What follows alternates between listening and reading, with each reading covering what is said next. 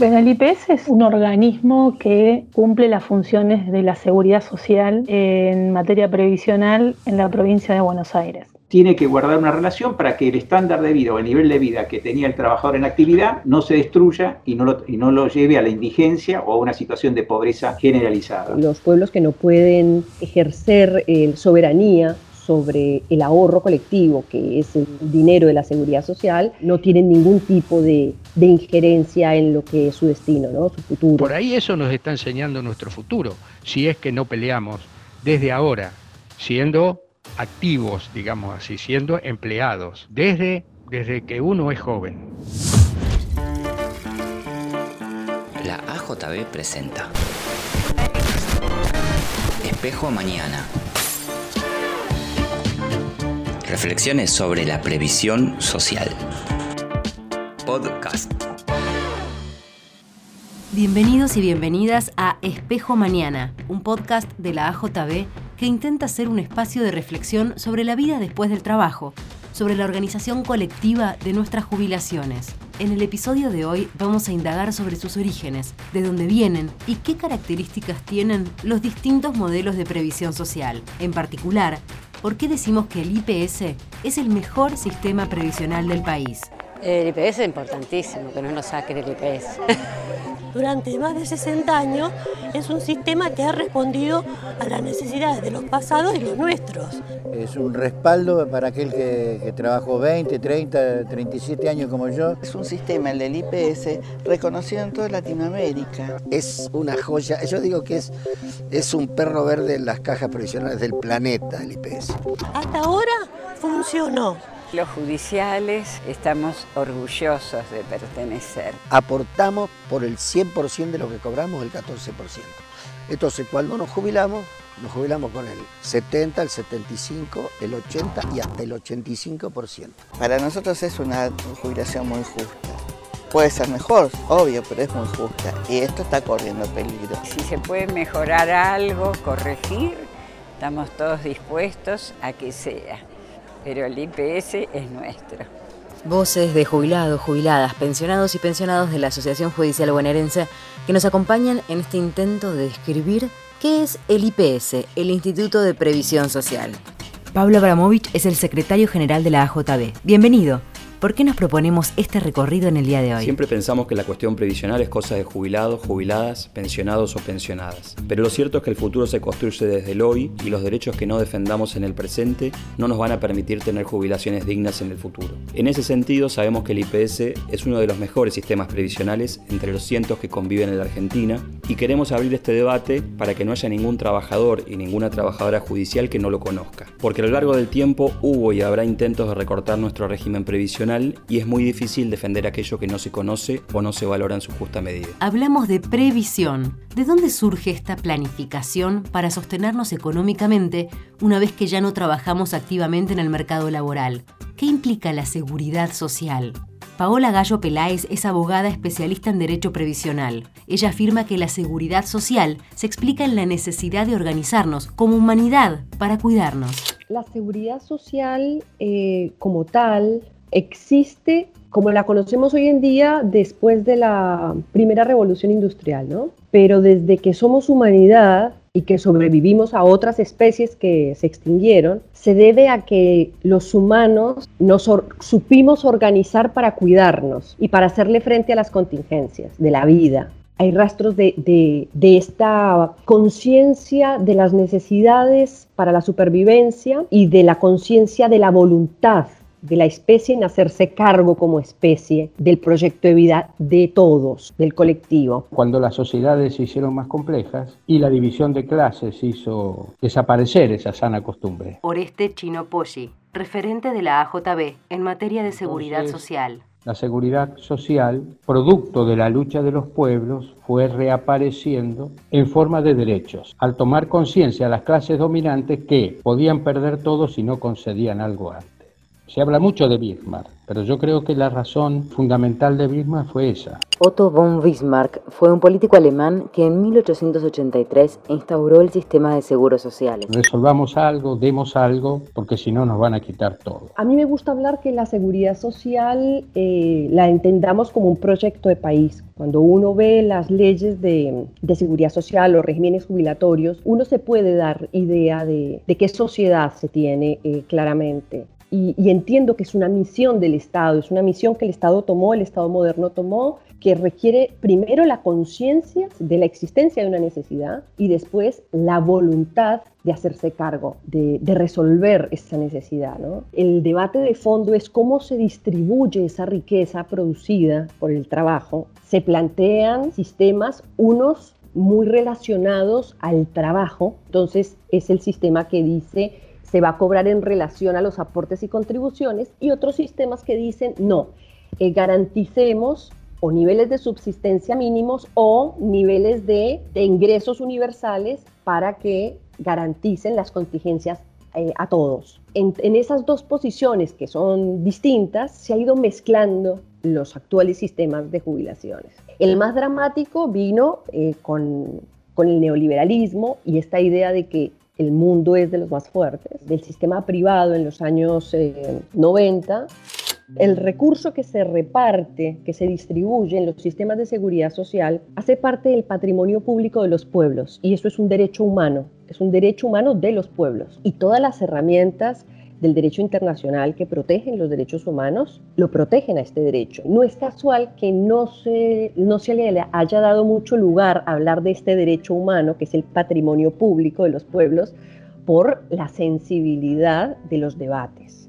Entonces, bueno, se dice derecho a la paz, derecho al bienestar, pero al patrimonio público, no, a ese se le esconde, pero está, ese derecho está garantizado y creo que puntualmente eh, es el, tema de los fondos de, que provienen de los aportes de la seguridad social, que es el ahorro nacional, que es la riqueza de un pueblo, que en esta pandemia quedó clarísimo que son los y las trabajadoras las que lo generan. Escuchábamos a Paola Gallo Peláez, abogada especialista en Derecho Previsional. Ahora, más allá de cómo nos organizamos socialmente, es interesante esta mirada que nos dice que las características del modelo previsional que se adopta nos habla del tipo de sociedad en la que vivimos. Como adelanta Paola, y vamos a ver más adelante en detalle, existen diferentes modos de concebir los sistemas previsionales, que a su vez definen el modelo de sociedad en que queremos vivir. Por un lado tenemos los sistemas públicos de reparto, que se basan en la solidaridad y en los cuales las y los trabajadores destinamos una parte del salario para financiar las jubilaciones y las pensiones de quienes ya no están en actividad. Por otro lado, tenemos los sistemas privados o de capitalización individual, que en la Argentina tienen un antecedente recordado en las AFJP, donde cada persona aporta un fondo propio y su jubilación va a depender de cuánto haya logrado aportar a lo largo de su vida laboral. Finalmente, también vamos a ver que en la actualidad se están discutiendo otros sistemas mixtos con un régimen de reparto que garantiza jubilaciones mínimas o de subsistencia y que además se complementa con un régimen de capitalización en el que solo quienes hayan podido realizar aportes adicionales importantes durante su vida laboral podrán tener jubilación digna. ¿Cómo son esas formas en las que nos organizamos? Escuchemos lo que nos proponía la abogada especialista en Derecho Previsional Paola Gallo. En el sistema público lo que se ha visto, o por lo menos lo que tenemos en la mayoría de los países donde hay sistemas públicos, es que hay un componente que es eh, universal. En Argentina, por ejemplo, la prestación básica universal. Todos cobran un mismo monto. De los, de los distintos pilares que suman una jubilación que la componen, uno es universal. No importa cuánto hayas aportado, ese pilar siempre te corresponde si tienes derecho a, a un beneficio, ¿no? De la, jubilación. Y después los otros pilares tienen que ver con la cantidad de años que aportaste y sobre qué remuneraciones aportaste o, cuál fue tu aporte. ¿Cómo le hacemos frente a una nueva transformación enorme de la vida humana en el planeta colectivamente y con un Estado que debe ser fuerte, eh, resolviendo necesidades y eh, entendiendo que no hay posibilidad de vida eh, en una mínima armonía si un sistema de la seguridad social no funciona y no le hace frente a las necesidades eh, humanas, ¿no? de las contingencias de la vida.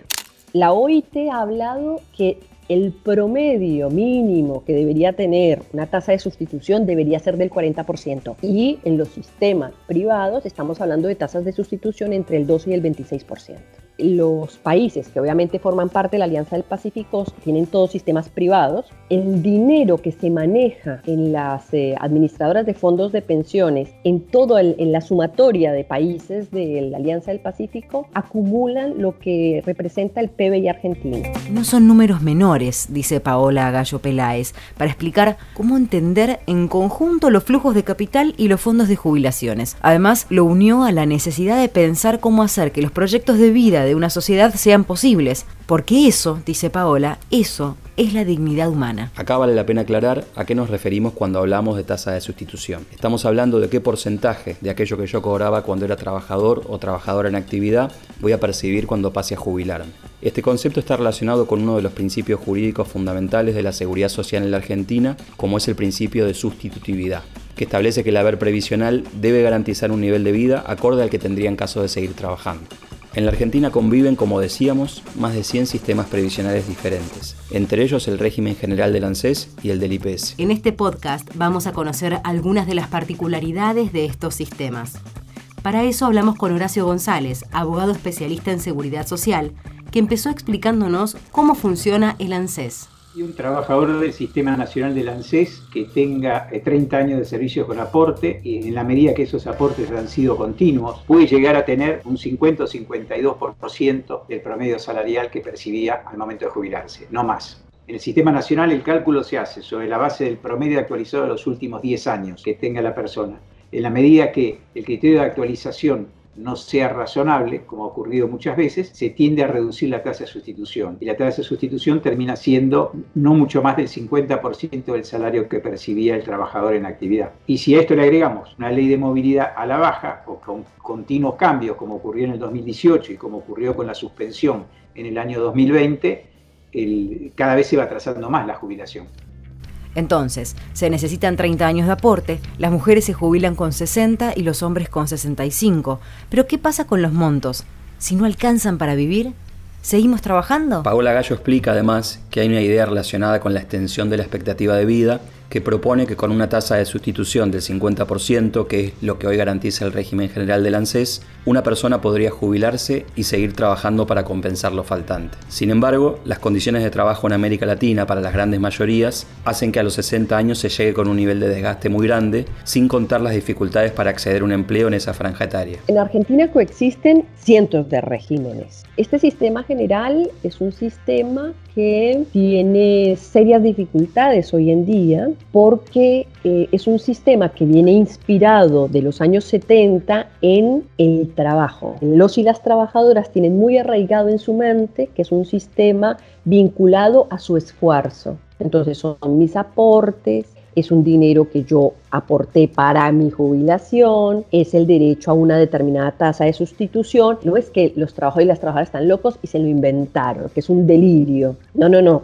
Acá hubo un acuerdo social que habló de eso. Pero ¿qué pasa? Con el neoliberalismo vino a romper el tejido social y cuando se rompe el tejido social y se rompe la forma, la calidad en la que el trabajo produce riqueza y se lo precariza eh, situaciones extremas, como bueno, fue todo el proceso de los años 90, se eh, rompió una relación en la que fue pensado el sistema de seguridad en Argentina. Paola Gallo Peláez. Las personas que aportan a ese sistema de seguridad social no pueden decir que cuando cobran la jubilación, esa jubilación se paga con el aporte, no, no se paga con el aporte. De hecho, del presupuesto nacional va una parte muy importante, muy importante, como por ejemplo el impuesto eh, del IVA, a poder pagar las prestaciones mensuales. La seguridad social es una necesidad que se hace conciencia en un pueblo y que políticamente un proyecto político toma la decisión de resolver esas dificultades. Pero no hay per se una manera en que tiene que ser la seguridad social. Hay una necesidad y a esa necesidad hay que darle una respuesta. Y por supuesto respetar acuerdos sociales, acuerdos políticos. Horacio González y Paola Gallo Peláez son quienes nos contaban cómo son esos porcentajes en el sistema nacional, que conocemos como ANSES, y que se financia con el aporte de quienes están en momento de trabajo activo, pero además con un porcentaje de lo que se recauda de otros impuestos. Pablo, antes nos explicabas que tenemos un sistema público, privado o mixto. Vamos a seguir escuchando a Horacio González, que nos da también una mirada sobre cómo se están desarrollando estos sistemas en nuestra región. Los países de América Latina eh, ha, ingresado mucho la privatización, pero en sí el sistema público no garantiza una prestación razonable si no está pensada en los términos tradicionales de lo que, fue de lo que es el sistema del IPS. Porque si el sistema público se limita a ser meramente asistencial, como pretenden los sectores eh, de los organismos financieros internacionales, lo que va a ocurrir es que la mayoría de los trabajadores que tienen ingresos superiores a la media van a transferir sus aportes no al sistema público, sino a formas de seguro privado. Entonces, es parte del gran debate que tenemos planteado. ¿Cómo garantizamos eh, prestaciones dignas y razonables a los trabajadores? Que el Estado y los privados aporten sus contribuciones patronales en forma plena y no como ocurre en la Argentina, que permanentemente se han reducido las contribuciones patronales. Ha habido una fuerte transferencia de ingresos del sector del trabajo al sector del capital por vía de la reducción de aportes patronales. Estamos a la defensiva en la defensa de los sistemas públicos, a la defensiva en el sentido de que ha habido un fuerte ataque a los sistemas públicos desde distintos ángulos, ya sea por vía de la privatización total o por vía de la inserción de modalidades de capitalización dentro de los sistemas públicos. Horacio decía que no se garantiza una prestación razonable si no está pensada en los términos del sistema del IPS. Vamos entonces a conocer más sobre el Instituto de Previsión Social de la provincia de Buenos Aires. ¿Cómo es nuestro IPS? Bueno, el IPS es un, organismo que cumple las funciones de la seguridad social en materia previsional en la provincia de Buenos Aires. Griselda Cavaliere, trabajadora del Instituto de Previsión Social y secretaria de Acción Política de ATE, provincia de Buenos Aires en la Constitución Nacional, a nivel nacional, se garantiza la seguridad social. La misma Constitución Nacional le otorga a los estados provinciales la facultad de administrar sus propios regímenes previsionales o de seguridad social, ¿no? Dice por instituciones que son administradas por los interesados con participación del Estado. Entonces eso de se toma a nivel provincial y en la Constitución provincial, en el artículo 40, se, se amparan los regímenes que surjan de la relación del empleo público provincial y también dice, bueno, haciendo alusión a lo que dice la Constitución Nacional, a través de entidades con autonomía económica y financiera. Ahí hay una diferencia con respecto a lo que está a nivel nacional, porque en la provincia de Buenos Aires, después de la reforma del digamos del 94, se introduce que son con instituciones que son administradas por el, por el Estado con participación de los interesados, es decir, con una relación inversa. Nosotros siempre bregamos porque, digamos, se respete aunque la Constitución provincial no dice exactamente eso, que se respete lo que emana de la Constitución nacional, que es a través de, entidades donde sea administrada por los interesados con participación del Estado. Aun cuando están estas definiciones, derechos de la seguridad social que están en las propias constituciones y leyes, la lucha de los pueblos para que el goce de estos derechos se haga realidad porque las definiciones, igual que las leyes, por sí mismas no actúan ni ejecutan, necesitan que los pueblos las pongan en funcionamiento. Esta reflexión de Oreste Chino Poggi, referente de la AJB en materia de seguridad social, nos prepara para lo que viene. Ahora queremos avanzar en cómo se gobierna el IPS, cómo funciona.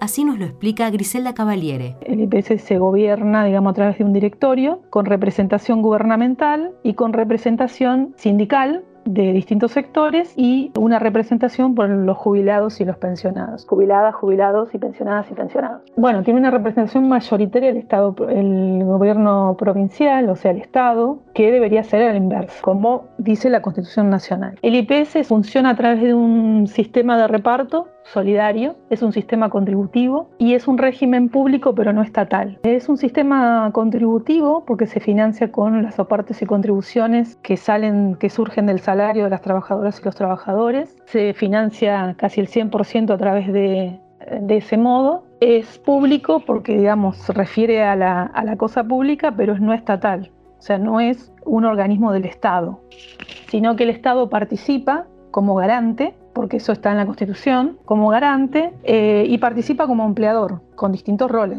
Y es un sistema de reparto porque no tiene titularidad sobre los aportes, ni se superponen, y, y tiene una solidaridad tanto intergeneracional como intrageneracional. Solidaridad intergeneracional tiene que ver con los que hoy estamos en actividad, financiamos, digamos, o aportamos para que se le paguen las jubilaciones a las jubiladas, jubilados, los pensionados que hoy están cobrando la jubilación con la idea de que cuando nosotras nosotros nos jubilemos, eh, van a ser quienes aporten en ese momento, quienes van a aportar para que nos paguen, digamos, las, nuestras jubilaciones. ¿no? Eso es lo que tiene el sistema solidario. Además, Griselda agrega la categoría de intrageneracional, que tiene que ver con la solidaridad de quienes más tienen con quienes menos tienen.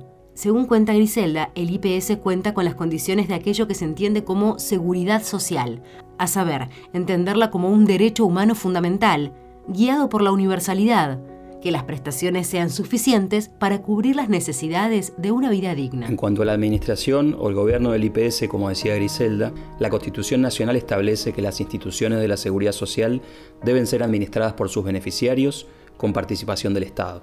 Pero cuando en 1994 se reformó la constitución de nuestra provincia, se invirtió el mandato de la Constitución Nacional y a partir de eso, la ley que regula el funcionamiento del IPS prevé un directorio de nueve personas, de las cuales cinco son propuestas por el Poder Ejecutivo y cuatro representan a las y los beneficiarios. Pero en esto último hay otra trampa, porque esos cuatro directores gremiales no los elegimos las y los trabajadores en forma directa y democrática, sino que también son designados por el Ejecutivo.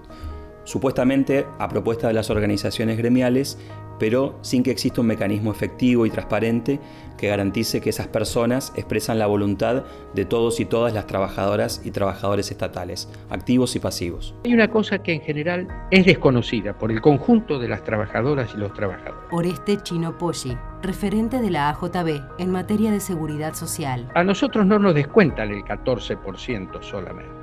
Esa es la parte que aportamos nosotros de nuestro sueldo, nos descuentan de ahí y va para allá, para el IPS teóricamente.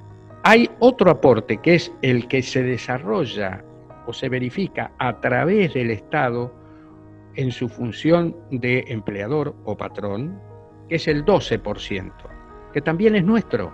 Eso se llama salario diferido. ¿Qué quiere decir salario diferido? Es un salario devengado, pero no cobrado. No se deposita en nuestra cuenta. En este caso, debería ir a la del IPS para ser utilizada en el momento de la jubilación. Entonces es una especie de caja de ahorro, aunque no es individual, no es individual, no es una FJP, ni es un seguro de nada, es un seguro social, eso sí, pero es social. Nosotros aportamos el 26%. Si el Estado no hace ese aporte, nos tiene que dar esa plata a nosotros, porque es nuestra. el IPS es el sistema de previsión social de trabajadores y trabajadoras del sector público de la provincia de Buenos Aires se calcula que hay 820.000 aportantes al sistema del IPS. Resumiendo algunas ideas que venimos escuchando, consideramos que el IPS es uno de los mejores sistemas previsionales porque garantiza una tasa de sustitución adecuada. De esta manera, nuestro régimen previsional garantiza jubilaciones de entre el 70 y el 85% del salario en actividad y si a eso le sumamos que al momento de jubilarnos dejamos de aportar el 14%, en los hechos esos porcentajes son mucho mayores. También tenemos que mencionar que la aplicación del impuesto a las ganancias en muchos casos implica una reducción de los porcentajes de jubilación y por eso venimos dando una pelea desde la JB con diferentes acciones gremiales y judiciales para poner fin a esas retenciones. Por otra parte, resulta necesario que las y los trabajadores recuperemos la administración del IPS para evitar que los derechos garantizados por este régimen previsional puedan ser afectados por la acción de los diferentes gobiernos. En el próximo capítulo vamos a ver cuáles fueron y cuáles son los distintos intentos de avanzar sobre el IPS. Gracias por acompañarnos. Creemos que esta es una herramienta más para la organización en defensa de nuestros derechos. Si esta información te sirvió, te gustó o crees que puede aportar algo, te agradecemos que la difundas, la compartas, la circules. Para formar parte de nuestra organización y participar activamente en la defensa de tus derechos, no dudes en acercarte a tu departamental de la JB. Este es un podcast de la AJB. Nuestro futuro a la vista. La previsión social la construimos hoy. Espejo Mañana, Asociación Judicial Bonaerense, AJB. Hay cosas que los y las trabajadoras tenemos que defender con la lucha porque no tenemos otra herramienta, que es nuestra organización, para poder defender esas necesidades que tenemos, que es la necesidad de una vida digna, de poderle dar durante toda la vida eh, la existencia respuesta a, un proyecto que tienen eh, no solo colectivamente, sino individualmente. Y eso solo se puede hacer posible, tangible, con un sistema de seguridad social sólido.